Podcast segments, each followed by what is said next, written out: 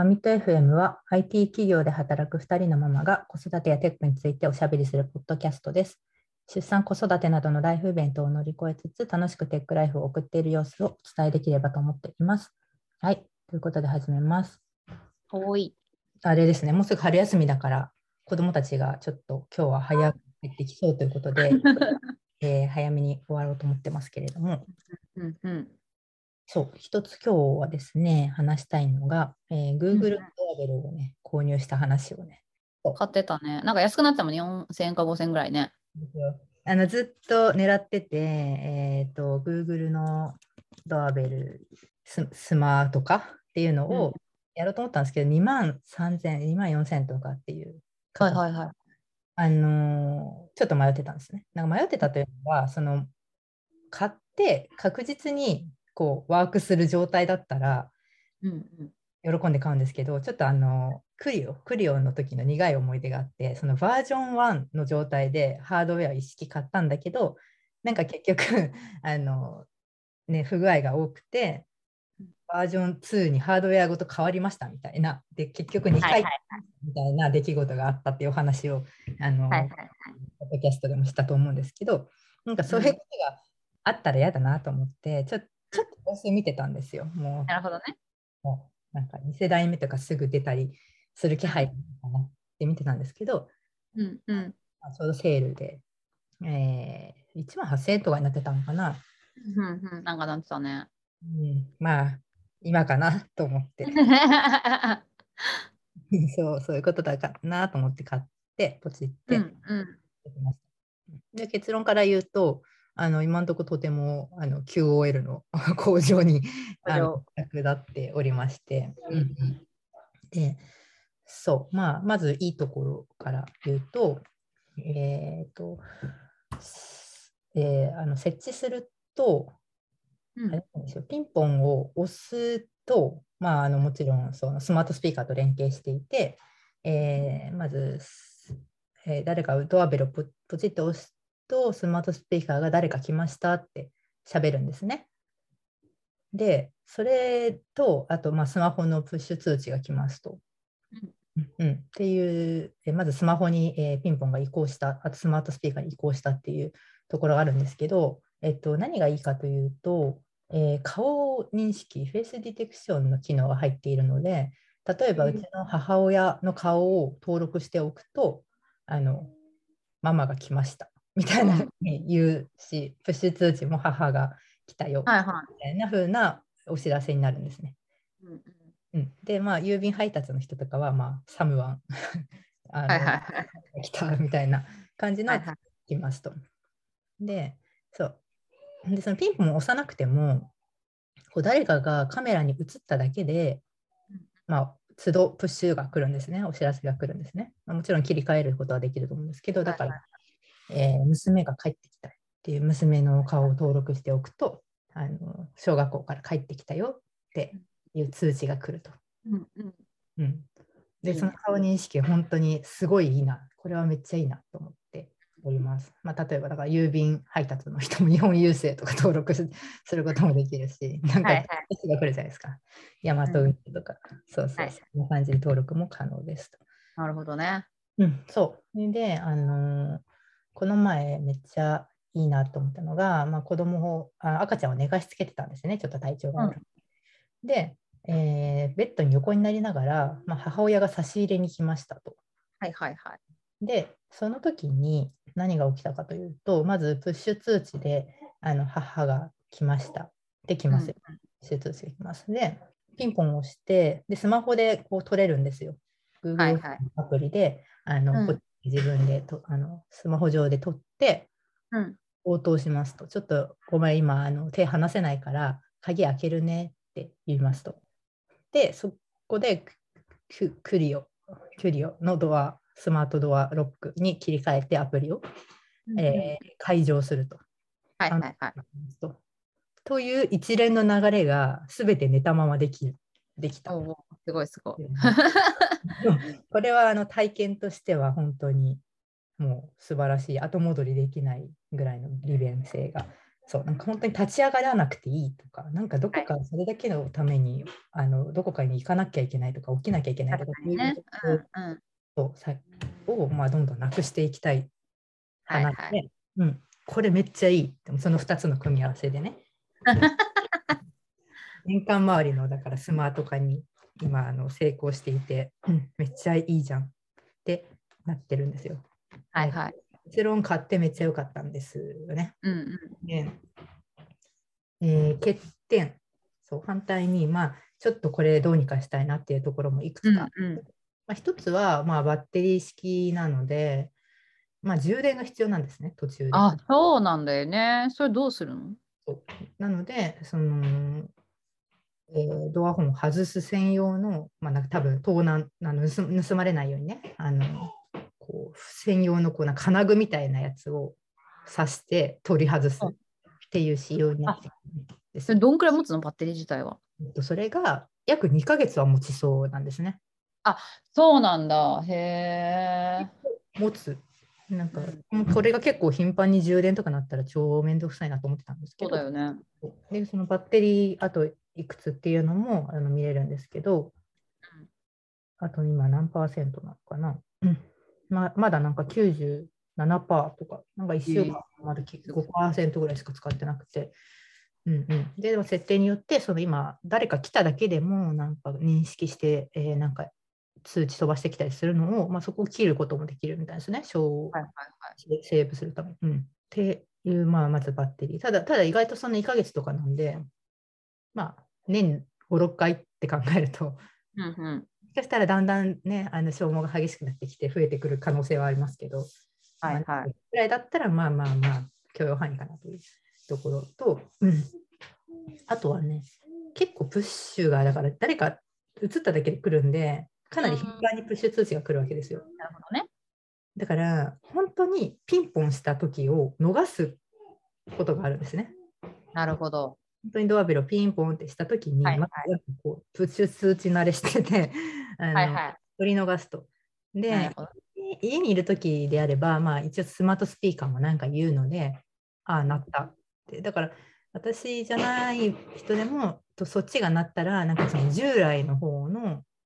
えー、もともと内蔵されてるドアの方から取って応答するってことができるんですけど、まあ、なんだろう。あのこの前はちょっとその家の Wi-Fi がおかしくなってた時があって、まあ、Google ホーム自体が死んでたんですよ。ほうほうんそうなると、いよいよならない、全くならないので、う。はいはいはい。結構スルーしちゃうことがあります。そのなんかネットワークのだから状況とかによるなるほどね。そう、シングルポイントになっちゃっていて、まあ、そう Wi-Fi とか、うん、ちょっとこの前ルーティング変えたら、なんか繋がんなくなってたみたいに気づかなくて、そう、こう、コールしたのを逃しちゃったっていうのはあります。だから、なんかそれ、ちょっと考え物どうしようかなと思ってて、あの、従来の、あの、ドドア本、普通の、あの、最初からついてた本、ドア本に、今なんか、ガムテープっていうのなんか貼ってあるんですよ。ちょっと、あの、見てくれはあれなんですけど、なんか塞いであるんですよ、今。そう、こっち使うなよってことね。そうそう。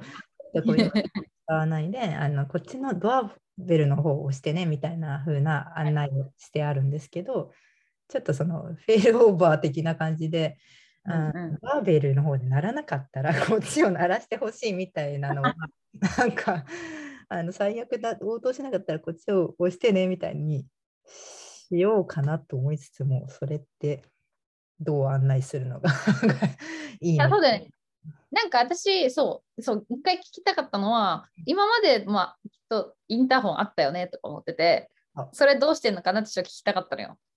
そうそう なるほどね。今、割とそういう感じで運用されてるってことですね。今塞いじゃってるから、なんかそそっちを多分押しちゃいけないっていう心理感じになってるね。誰もそっちを押さないんですよ、ドアベルで出なくても。だからそこをこううまい具合に、プライマリー機はこっちだが、えーあの ダウンしていたら、えーセカンダリーを、えー使ってねみたいなうまい案確か内が 超ちょっとユーザー的には窓ブロッコしいんですけど、まあなんかそこをはいはいうまくやれれば、しょ対障害性が上がるかなっていうふうに考あまあそうだよね。うんうんうんうん。確かに。そうそうそう。っていうね、うん、ちょっと玄関、スマート玄関化をしたっていうのが、好きだね。一番はやっぱ外で撮れるっていうのが超でかいですね。はいはい。うちはあの声優ネットスーパー超絶ヘビーユーザーなんですけどああ、そうなんだ、そうなんだ。うんうん。そうそうそう、その声優が来るトリガーで家帰んなきゃみたいな時は結構あるんですよ、外出てて。はい 置いてってくれないんで、食品。確かに確かに。それ、本当解消したかったんで、まあちょっと、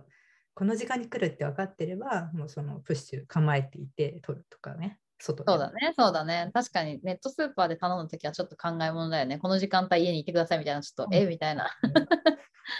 にいてくださいってね、いあの今やっていうか、なんか今までの考えからしたら普通かもしれないんですけど、そこってね、どうにかなんないのって感じですよね。このアマゾンとかだったら全部置き配だけど、全然なんかしてくれない、持って帰っちゃうとことかあるじゃないですか。思うんですけど、置き配設定できないやつ、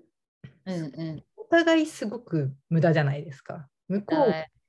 うもう一度来なきゃいけない。こっちも、うわ、取り逃しちゃったみたいな、なんかこう、不在通知みたいなの入ってて、でもう一回こう、あの、なんか問い合わせてあれのロスに比べると、あのコストに比べると、その、なんだろう、置き配でもしかしたらこの盗難の可能性があるっていうのでしないのかなとは思ってるんですけど、その置き配してくれないところ。そうだね、そうだね。でもちょっと私はね、それを天秤にかけると、うん、絶対置き配ありにした方が、ね、なんかあったときはこっちがあの責任取るから、そういう欲しいな、全全宅まあ配言われたらねうん。って思っております。確かに。いやー、なるほどな。確かにドアベル、そういうとこいいよね。うん。ベルめっちゃいい。ちょっと値段張るけど、最初だけ。まあ、まあでも、うん。ちゃんとワークしているので、今のところはいはい。おすすめですっていう。え、それネットワークは家の Wi-Fi につないでるの？そう、家の Wi-Fi です、完全に。届くの？あ、届きますよ。あの、えー玄関なんで、玄関先なんで。うんあ、そっか。いや、いいね。なんかすごい。行ってみたいわ、家。うん来てくださいよとか。まあ、どんだけ私もドアベルピンポンしたいもん。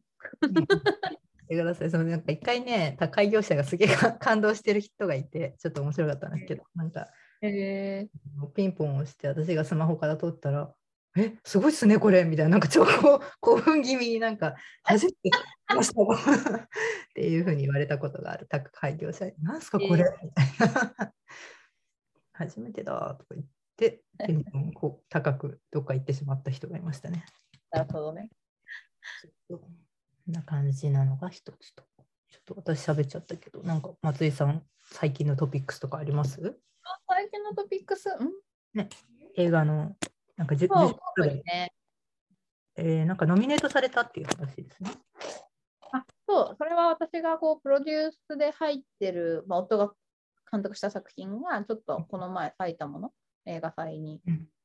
出してもらって、まあ、それでちょっと、まあ、私行ってないんだけどね、夫が行ってたんだけど、たりとか。でも先週末は、あの、夫の今、映画が大阪の、えー、と九条にあるシネヌーボっていう映画館と、うん。あと京都南海館っていうすごい綺麗な映画館で今かけてもらってるので、ちょっとそれの舞台挨拶に先週末行ってて、ね、なんかいろんなところにい行ってる様子が上がってていいなと思って。全然もうなんかさ、なんかその観光っていう感じは全然なくて、もうほぼほぼなんかその映画の舞台挨拶やって、家帰って、実家帰ってみたいな。でちょっとだけ、一日だけさすがに子供たちもかわいそうだからって、京都市動物園ってとこがあって、そこに連れてったけど、それ以外はもう何も。あれですよね、こ子供を連れて、まあ、大阪なんで実家に帰って。そうそうそう。行ったら行ったでね、なんかもっと長く行きたかったブーブーみたいなこと言ってたけど。まあいいじゃないですか。なんかね、そういう何かないとなかなか旅行もこのご時世、旅行というか、ね、用事というか、うん。小学校に行って思ったのが、なんかこっちの理由でさ、なんか休ますのちょっと良くないみたいな感じになるじゃん。はいはいはい。例えばさ、ちょっと、あ、親がさ、休み取れたから、この日休ましてか、あのどっか旅行行こうとかさ、あんまできなくない？日本の小学校って。そう、そう、わかります。なんか、どうなんですかね？気軽に休ませるっていいものか。そうなのよ。で、私もなんか、例えばゴールデンウィークとかさ、こ今年はもうやっぱそのなんか変に間に挟まってんだよね、3連休が週の。だから月金休めば長く休めるけど、あそう、なんか学校のその普通の暦通りな感じになると全然なんか取れないから、え、これってさ、みたいな、普通になんで小学校休めないんだろうって、ちょっと私、ふな結構それ不満で、に。であの私母の実家がさ鹿児島なんだけどお茶農家をやってるのよ。うんうんでなんか結構もう年まあうちの母親の兄がね私のおじが、まあ、お茶を今引き継いでやってるんだけど結構なんかやっぱ人手が足りないからうちの母毎年なんか帰ってさお茶手伝ってるのねお茶の収穫の時期とかに。はい。で、なんか結構人手足りないっていうから、おだったら別に私なんか例えば1週間とか会社休んで、その時期だけご飯作っみんなのご飯作るとかでも全然人手足りないからう嬉しいんだったら帰ってもいいかなと思うけどさ、なんかそういう時とかもさ、別になんかやっぱ休めるわけじゃないじゃん。そう、なんかそれが結構なんか不満で、で、なんかその、そう、え、なんか日本だけなのかな、これとか思ってたら、私なんか YouTuber で Kevin's English Room っていうなんかすごいまあ多分日系のあの普通にアメリカ人の方がこう日本にもう結構長く来て超流暢な日本語を喋られるんだけどその人のこうえその英会話というかまあ英語のその YouTube みたいなのがあってそれが。がすごい好きでよく見てるのね。ななんてなんていうチャンネルでした Kevin, Kevin's English Room。 Kevin's English Room。うん Kevin's English Room。うんうん多分大学時代の同級生3人とかでやってるやつなんだけど、え。そう。ー、あった。うんうん、その人たちのなんか その人たちがすごい私結構好きでよく聞いてるんだけど、でなんか多分その TikTok かなんかの動画でその日本とが小アメリカの小学校の違いみたいな。はいで日本がかいやそう日本の小学生が学校を休むハードルみたいなのが上がってて。え。ー、でなんかそれでアメリカの場合はなんかあなんかあごめん僕あの父親なんだけどみたいなちょっとあのバケーションが取れたから子供休ませてちょっとあの旅行でも行ってこようと思うんでやすお休みさせますねバイバイみたいな感じの結構軽いノリで学校休んでるのよ。休んでるよみたいなアメリカはみたいな感じを聞いて、えめっちゃいいなって思ってさ。うん。なんかなんで日本そんななんかこう行かなければならないみたいな感じなんだろうみたいなさ。そう、わかる。なんか、うちもあの先週、ちょっと実は1日だけ学校を休んだんですよね。うんなんか1年を通して2回目とかなんですけど、なんか一瞬朝ちょっと具合悪くて、超迷って休んだんですけど、うんまあね、1日休むと、その時もオンライン期間終わってるから、はいまあオンライン一人授業とかっていうこともできないし、そしたらなんか、その日の宿題もわからないは、えー次の日のね、時間割向こう行って学校で書いてくるじゃないですか。だから、その次のうん。曜日の時間割がわからないですね。はいはいはいは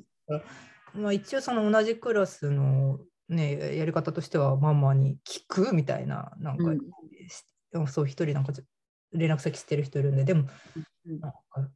なあと思って、そこまですると思いながら、うんそうだよね。別に宿題もやらないし、うん。うん、なんかとりあえず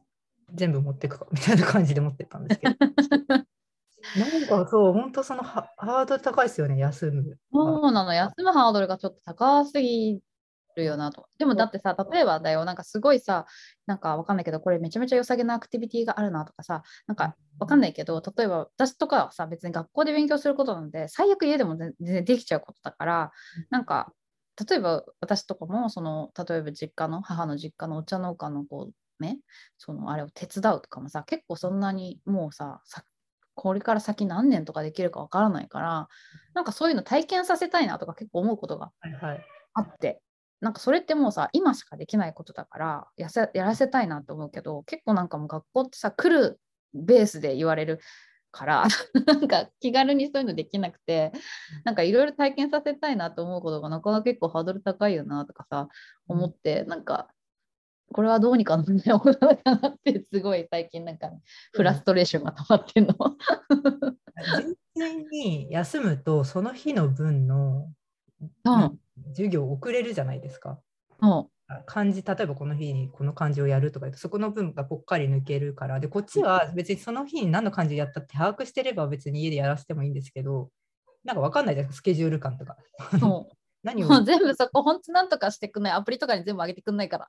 うんいや、本当にね、ここら辺もうちょっとどうにかなる。そう、うんもちろんコロナ以前に比べたら、あのね、周りの人はみんな、いや、もう本当かなりこう、進んだんですよ、みたいに言そうね、欠席連絡アプリでできるようになったりね。そうそれね、通知が、ね、連絡通知がこう、そうねこれがね、2、3年前までなかったっていうね。信じられないよね。2019年とかだったのかな？なかったっていう、そんなことあるっていう。あるって感じだよね。いやびっくりしたのが、この前、その、おその息子のお友達のクラスが、まあ、その COVID が1人多分陽性者が出ちゃって、はいはいで、なんか、まあ、何人かやっぱ出ると、まあ、インフルエンザと一緒で多分学級閉鎖みたいな感じになるから、まあ、休そのクラスだけ休校休みたいな感じになったの。してなんかそれその多分休校みたいになった次の日に私そのまんまお母さんと会って話をしてたらそのなんか手紙があったっぽくてさそのプリントを全部ね先生がね生徒の家一軒一軒回ってあるある。それ。私だって、私すっごいびっくりして、え？みたいな。でも確かに行ったってうちもなんか先生が急に来たなと思ったら、これ私に来ましたっつって、え？みたいな。なんか面食らっちゃってさ、もうマジでこんなことさせてるから日本の先生たちはこんな忙しくて、自分の時間も持てずに、もう本当にかわいそうだからマジで何とかしてあげてと思って、こんな親別にそこまで求めてないじゃんって思ってさ。いますよ。うちも学級閉鎖になる前とかは多分ね、あのいろんな教科書とか多分全員の家に送り届けてたっぽいんですよ。うちにも来たし。本当にびっくりしてさ。いやあり。えるそんなことと思って。さうちでプリントアウトするからさみたいなどっそうかそうそう。プロレス PDF 送ってきよって感じじゃん。もうえーもうなんかそういうとこをこううってこっちはなっちゃうけどなんかもうね多分学校現場からしたらね今までもそうだったし特に何も疑問を持たずやってるのか若手の人はもしかしたら疑問を持ちながらもそうせざるを得ないのかなんだか。ねなんとかしてあげたいなって思っちゃった。なんかな別にどうしたらうん何ができるのかわかんないけど、いや、本当すごい考えちゃったもん。なんなんとかできないのかなと思ってに問い合わせればいいのかなこういう方法ありますよみたいな。こうあそうでもさ、あってもやらないのかなとか思って、だって別にさ、このアプリ導入できたから、このアプリの機能で例えば何かできると思うよとか思っちゃったりするじゃん。でもそのなんか1個の機能を使うのにもなんかすごく膨大な林業を経てなんかやらなきゃいけないのかなとか、そんなわかんないからさ、なんかもうどどうしたらさ、もう正直本当さ、先生たちの QOL, QOL 上げてあげたいと思うじゃん。もうなんかもう本当に思う。もう電話とかもね、なくしてあげたい。かわいそうだしと思って。そう。本当にさ、なんか気の毒じゃんと思って、もうなんかさ、一生懸命こんなさ、大変な子供たち見てくれててさ、でも、ですよあったらね、と思ってなんとかできないかなってすごい最近思った。だからそれがなんかこの週末映画とかいさあって、でそれもやっぱ本来的にはさ2週間とかできれば私は別にリモートワークできるからどこでも仕事できるからさ帰ってちょっとゆっくりさせたいなとか思ってたりもしたんだけどあでも学校あるなとか思って できなかったしそうなんかそういうのゆとりないなんかゆとりっていう言い方悪いけどなんかやっぱ余裕がないなってちょっと小学生も大変だなって思ったなってちょっと思った。あその てか我々のね時代とかはもしかしたらその小学生は大変であるべきっていう感じだったかもしれないですけど大変であるべきっていうかなんかもう雨の日も風の日も、えー頑張って健康のために学校に行ってみたいな、うんうん。こう誠意とされてきたわけですけどまあねちょっとこの COVID をきっかけにちょっとこうそんなに大変にさせなくていいんじゃんっては思いますよね。はいはい。うん。なんかできるんだからさオンライン化ができてたんだから別になんかもちろんその先生の負担あの登校組とオンライン組がいるっていうことによる先生の負担っていうのはあるんで、まあうん。もうちょっとやっぱ仕組みで全体的にこうあの、ね、多様化っていうところにも伴って、まあ、公立の小学校であってもねそういう選択肢が誰でも得られる、そそれこそね親の介護とかっていうのと重なる人多いだろうからねうんもうちょっと時間ができるといいなと。そう思ったのはなんかそういうなんかさゆうちゃんのさこういうなんかこうスマートホーム化とかもそうだしなんかまあそういうことをこうまとめてなんかもうちょっとなんかちゃんと情報に情報としてこう発信できればいいなとかってちょっと思ったなんかこういうふうにできんじゃないとかこういうふうにできたよとかさ。なんか意外とあんまなくない？こういうの。そういうの。なんかいかいかにもな育児系のさメディアとかさなんかこうライフハック的なものはあってもステップバイステップでなんかこういうことやっていけるよとかって意外となんか情報ってないよなとか思ってさ。教育をこうしていくべきみたいなのはなんかまとまって発信あってもいいかもしれないです、ね、そう。でなんか自分のこうライフさ今までさ子供産んでこうなんだろう子供がこのくらいの時はこういうことがこういうことが大変だったからこういうふうにクリアしてきたよみたいな、はいはい、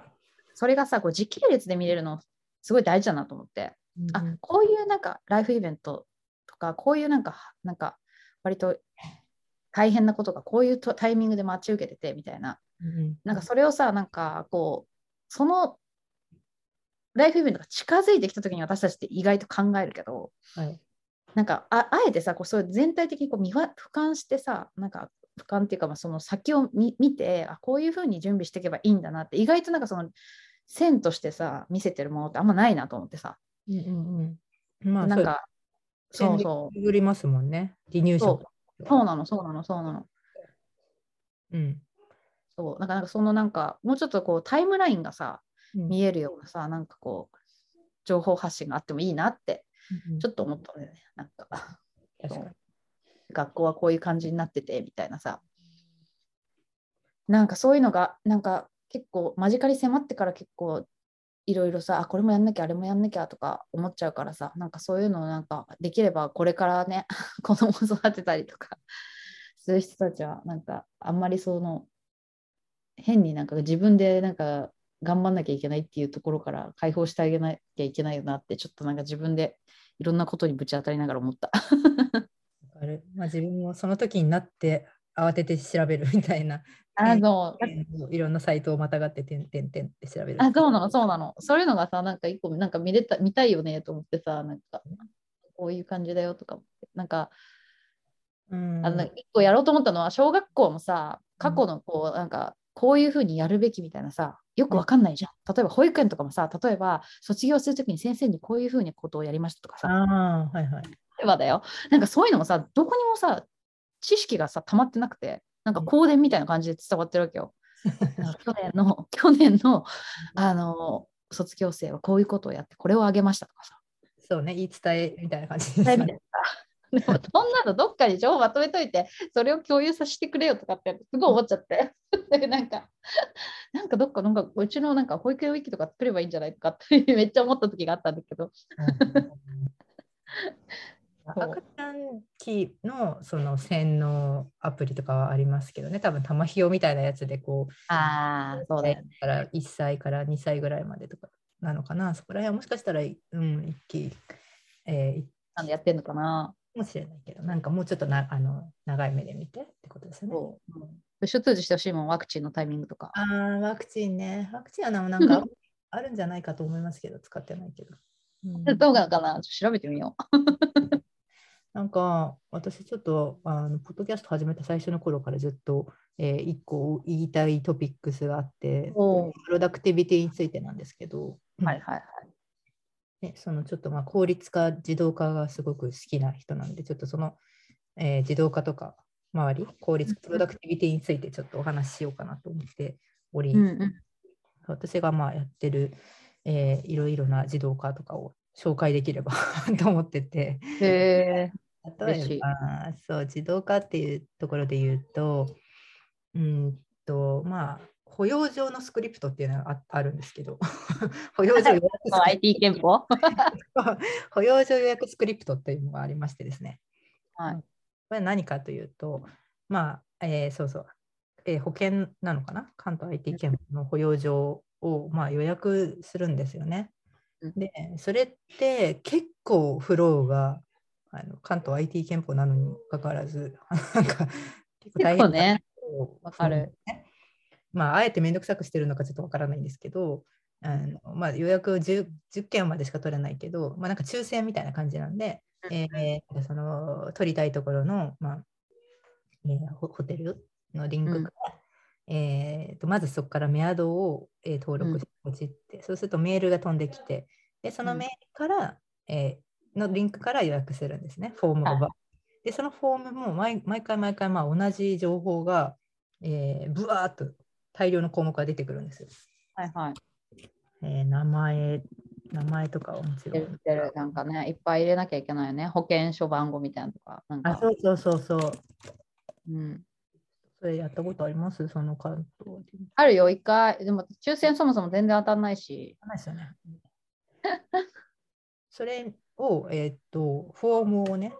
えー埋めるスクリプトを1個書いてあって、うんうん。うんそれだから会社名とか住所とか、まあえーなんだ誕生日とかっていうのを、えー DOM を操作してですね、うんえードキュメント、ゲット、エレメント、バイ、ID、こうサインあのナンバーのの value にこの自分の保険証番号を入れる。住所、はいはいネーム、バリューに、えー会社名を入れるっていうスクリプトを用意してあるんで、これをコンソールでね、あのデブツールを開いてですね、毎度ペロッとコピペするんですね。そうすると、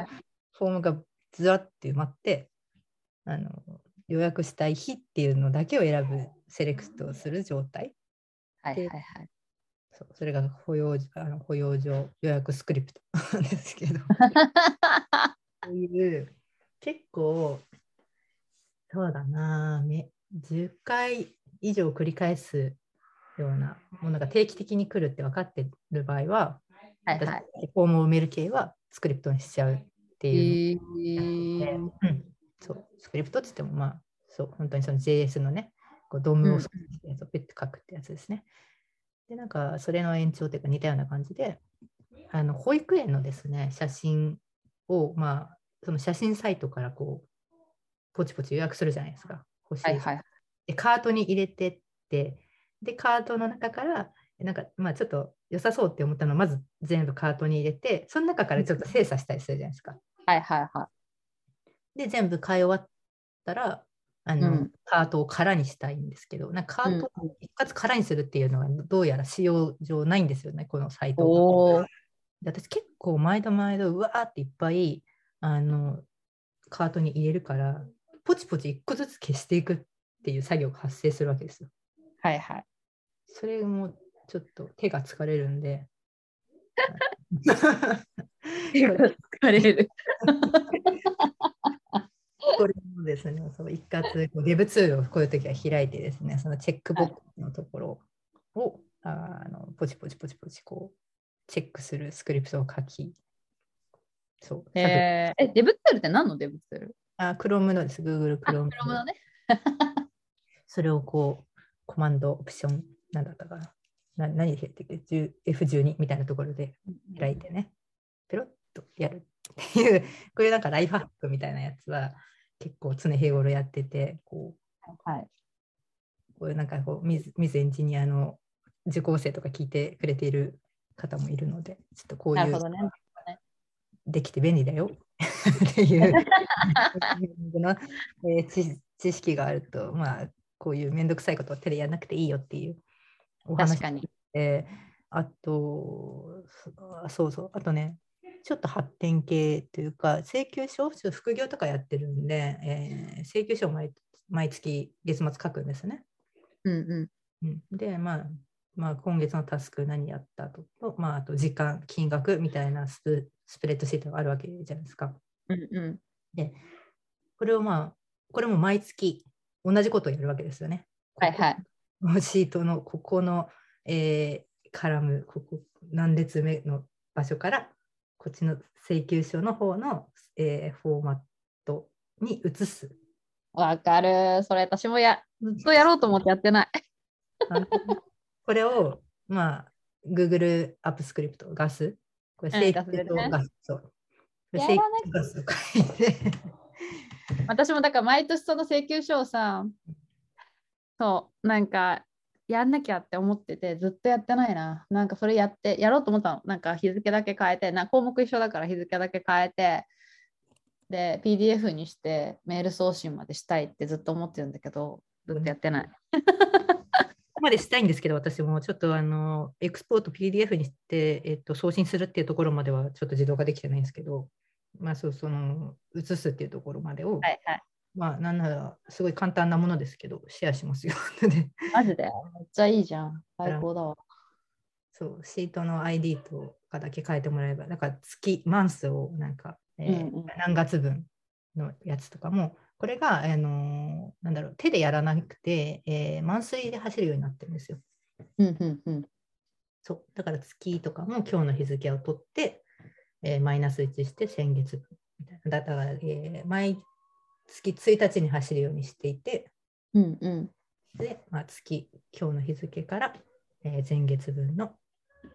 月の請求書を作るっていうのを、まあ、ガスで書いているというのが請求書ガスですね。やろうやろう。私もやろう、それ。いい加減、いい加減やろう、ちょっと。そうこういうね、自動化周りを結構いろいろ、えーやってますのちょっと一瞬トイレ行ってきていい？あ、どうぞどうぞ、いいですよ。あと、うんそう自動化周りで言うと、まあ、そうそういう、まあ、個人ではそういうことやってるし、まあ、あとはちょっとお手伝いしている、えーところ、団体とかではやってるのは、なんかあの、なんだ、ワードプレスを使ってるところがあって、はいはいはい。うんはいはい。そこでになんかこう、ちょっと使い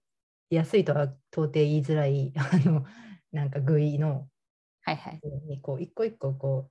うなんだメディア掲載情報みたいなの入れていくあなんですよ。うんで、まあ、このリンクリンク先と、えータイトルと、えー誰が登壇したかとか誰が対応したかとか、ーうんうん。そういうのを、まあえー項目ごとにその書籍なんか本とかに載ったのか、えーまあ、登壇したのかとかなんかそういうのを手でまあ入れていくっていう作業があったんですけど、うんうん。そこをどうやったかというと、えースプシゲーでですね、はいはいはいはい。超頑張って HTML を組み立てるんですね。でなんかもしこの登壇者のところにこの人の名前だったら、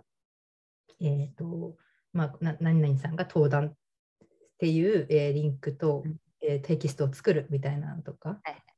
そうその掲載先のメディアに飛ばす、えーえー href タグを書くみたいなのをはい全部通ってスプシゲーでやると、えーそそれをずらーっとコピペして、えーワードプレスのコードブロックにして、はいはいはいはい。なんかちょっとでも、その、なんていうのかな、私、コピペがこう10回ぐらい続くともう嫌になっちゃうんですよ、もはいはいはいはい。う。なんとこの生産性のない作業、なんか、なんかこの生産性のない作業超無駄じゃんって思って、すぐこうね、自動化に走るんですけど、これはね、結構ね、なんプロ私が入社2、3年目とかで読んだですね、プロダクティブプログラマーっていうね、うんうん。プログラマーだったっけな、の本とかに割と影響を受けていて、うんうんうん。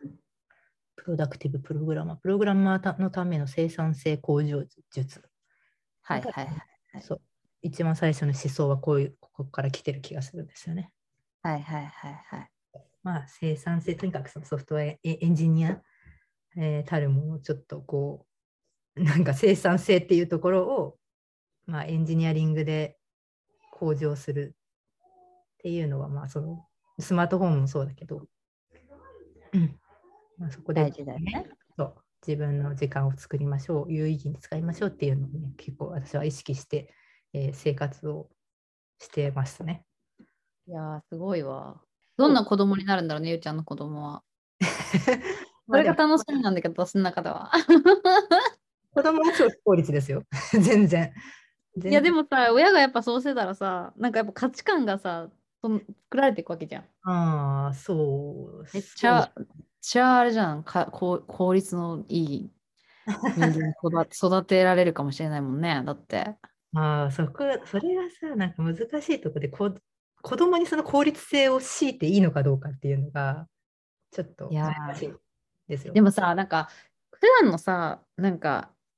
そうだよね。私めっちゃそれ難しくてさ、普段のさ、せ自分もさ、なんかさ、例えばこう物事をやる順番とかさ、はい。さ、前もなんかちょっとその話したかもしれないけど、すっごい考えて、なんか別に考えなきゃと思って考えてるわけじゃないんだよ。うん常にそれを頭の中で組み立てて動いてるんだよね。はいなんか、だから、こう子供がやることもさ、この順番でやれば早いのにとか思っちゃうわけ。そうなんかね良くないなと思いながらも。うんみんなどうしてんの？この、この、なんつう、思いをね。で も自分の子供の頃こんなんじゃなかったと思ってんだけど、どうだったんだろうとかもう分かんないじゃん。自分学生の時そんなこと考えてなかったわけじゃないですか、もちろん。で考えてなかったのから、やっぱ。どうしてもこうマルチタスキングの話は前、ポッドキャストでもしたと思うんですけど、うんこっちはね、朝の時間ない時ってどうやっても2つ以上のタスクを同時に走らせたいわけですよ。食べながら食べながら着替えるとか。でも、やまあ、やっぱ子供はね、こうやるとなんか一石二鳥だよとか言って、一石二鳥っていうか、はいはい。間違った使い一石二鳥やろうとか言ったりしてるんですけど、なんかこうちょっと上の子とかはなんかだだんだん時間とか分かってきて、まあうん、食べながら着替えたりとかっていうのちょっと いいのかこれと思いながらやらせたりしてるんですけど、まあ、やっぱまだ下の子たちはもちろんね一個ずつやりたいんですよねタスクを。なるほどね。そうでもなこういうので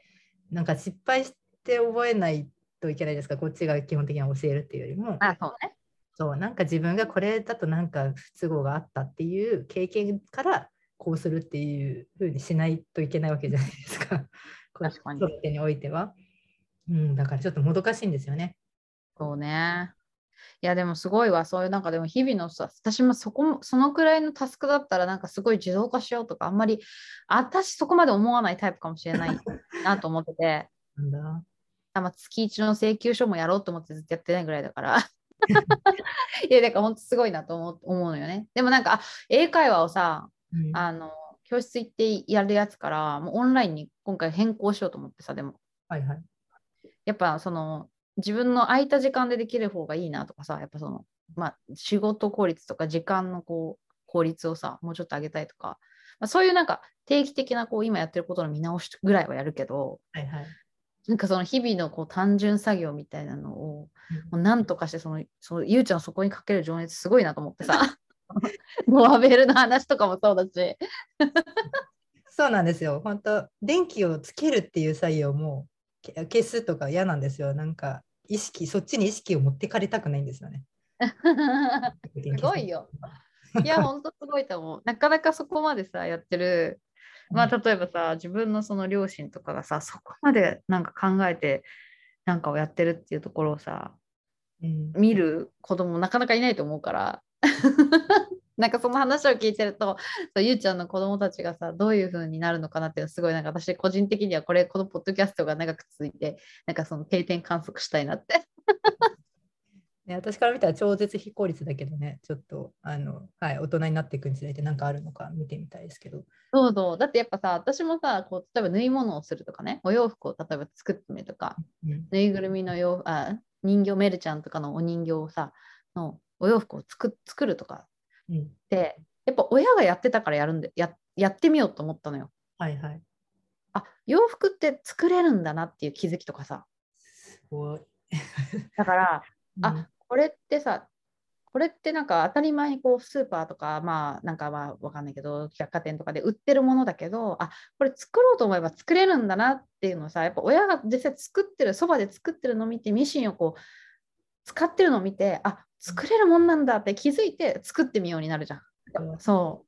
その気づきがないと、なんかやっぱこうやってみようになんかつながらないよなと思ってて。だからさ、そういうさ、気づきがさ、うちにはない気づきがゆうちゃんのうちにいっぱいあるわけじゃん。親がさ、なんかインターホンにドアベルつけてるとか。まあまあそれ普通だと思ってますからね、今のところね。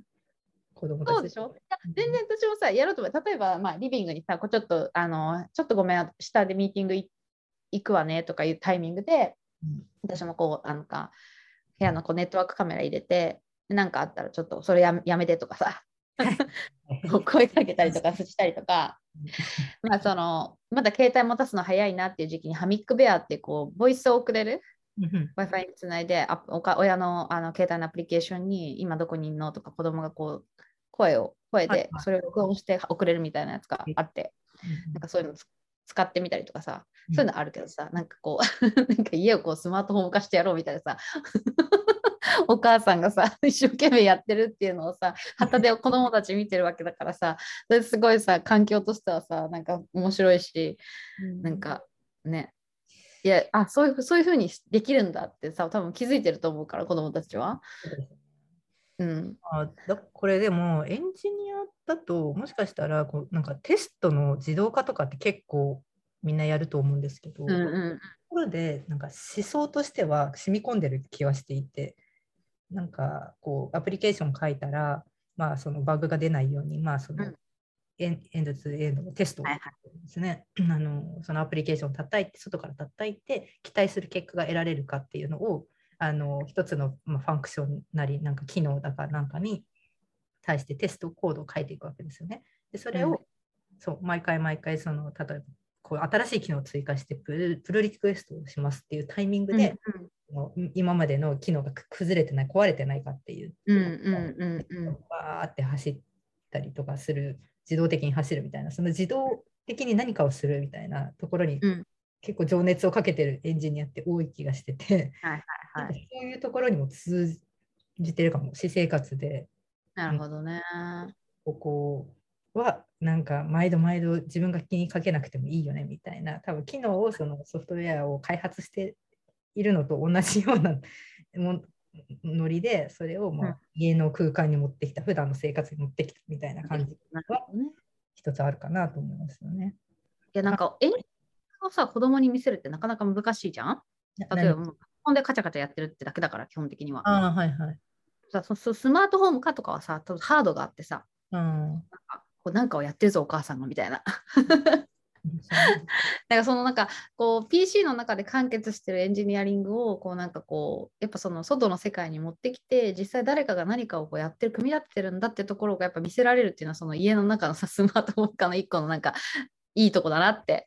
確かに確かに。エンジニアなんだうちのお母さんはって。ねえ、分かってないだろうけど、まだ何にもね。でもそうだよ。でもなんかすごいいいよそれと思ってさ。普通だとは思って今までは、うん、生きていると思います。スマートスピーカーがなんかいろいろ教えてくれるのとか。まあでも、あやりすぎもね、ちょっとどうかなと思ってて、最近気づいたのは、その、か漢字？宿題で分かんない言葉とかあると、まあ、聞くわけですよ、スピーカーに、スマートスピーカーに。うんうんでもなんかそれをやりすぎてて、なんか私、国語辞典辞書っていうものがある存在をすっかり忘れていて、はいはいはいはい。わかる。漢字辞典というものがあると。なんかみんなこれ分かんないときは、なんか小学生、他の人はあの辞書を引くっていうことをやってたらしいっていうのを最近になって気づいて、なんか、そっかやりすぎると、そういうなんか辞書を引くっていうことができなくなるというか、なんかそういう欠点があるなというのは気づいて、ちょっとね、あまりにもこう、ちっちゃいうちからデジタルに染まりすぎるとどうなんですかね、そこら辺は。えまあ、めっちゃ難しい、ここは。もううちもだってもう結構グーグググルを覚えちゃったから、そうなんですよね。PC でググるから、もう ちょっと。検索の仕方とかも大体分かってうんうんうん。くるじゃん？だからもう、うんなんか、そそうね。上の子はもうタイピングっていうか、なんか文字？分かるようになってきて、自分でね、タイピングして入れて。でも私、あの、あんまり、なんだろう、ブラウザで検索はまだしてないですね。なんか YouTube キッズの中でとかやるけど、なんか YouTube で検索とかすると、なんかろくでもないことになるじゃないですか。ちょっとこれね、そう、だから次、私はなんかこう話題にしたかったのは、まあ、そのやっぱ情報、触れさせる情報をうん。どうしようかっていうのをちょっとさ最近だから悩み始めてて、はいはいはい。一応もちろんその Chrome の設定とかをさ、やっぱその有害情報をさ排除するようにしようしうん。とか言っても、やっぱり出てくるのよ、普通に。だそれじゃダメだってなって、とはいえなんか、まあ、全く触れさせないのも難しいしっていうのはね悩ましいなってすごい思いながら、まあ、見てて見てるんだよね。でもやっぱこうパッとこう検索した時にさ例えば画像がバーって出てきてみたいな一つのなんか別にそれを調べたいわけじゃなかったんだけどなんかすごい例えばなんか卑猥な画像が出てきちゃいましたとかさなんかねイラストでなんかうんっていうのが出てきちゃいましたとかさあるじゃん。なんかマイクラのサイトとか調べてると、大体なんかね、非表示にしてほしい画像が出てきたりとかして、子供ねが広告とかでね。取られるみたいな。そうわかります。だからこれめちゃめちゃ難しいなって最近。なんかその使えるようになってるのはすごくいいし、なんかああ自分で調べるって気持ちがあるのはいいなとは思るんだけど、なんかまあ単純にそのまあそんなに環境はいいとは言えないよねインターネットっていうのはちょっと一つ思ってて。でそのなんか結局私たちってさそのインターネットの過渡期に生きてきてるからなんか正しい情報の取捨選択みたいなところをこうどうやってインターネット上でやるかみたいなのって結構勉強しながら育ってきたなっていうのはあって自分の中で。うんでもなんかこれが当たり前にねそう与えられてる中でなんかそれこそ最近だったら結構フェイクだったりいろいろあるみたいなのをなんかこうどうこうチョイスさせていくかみたいなのをすげえさ最近考えさそれこそロシアとかウクライナの話とかもはいはいあったりとか、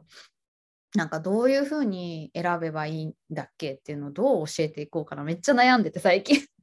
こうリテラシーですね。リテラシー。もう本当難しいこの問題はと思ってて。なんとなく私たちの身につけてきてるものとやっぱ違うじゃん。やっぱ本当にデジタルネイティブだなと思うから。あ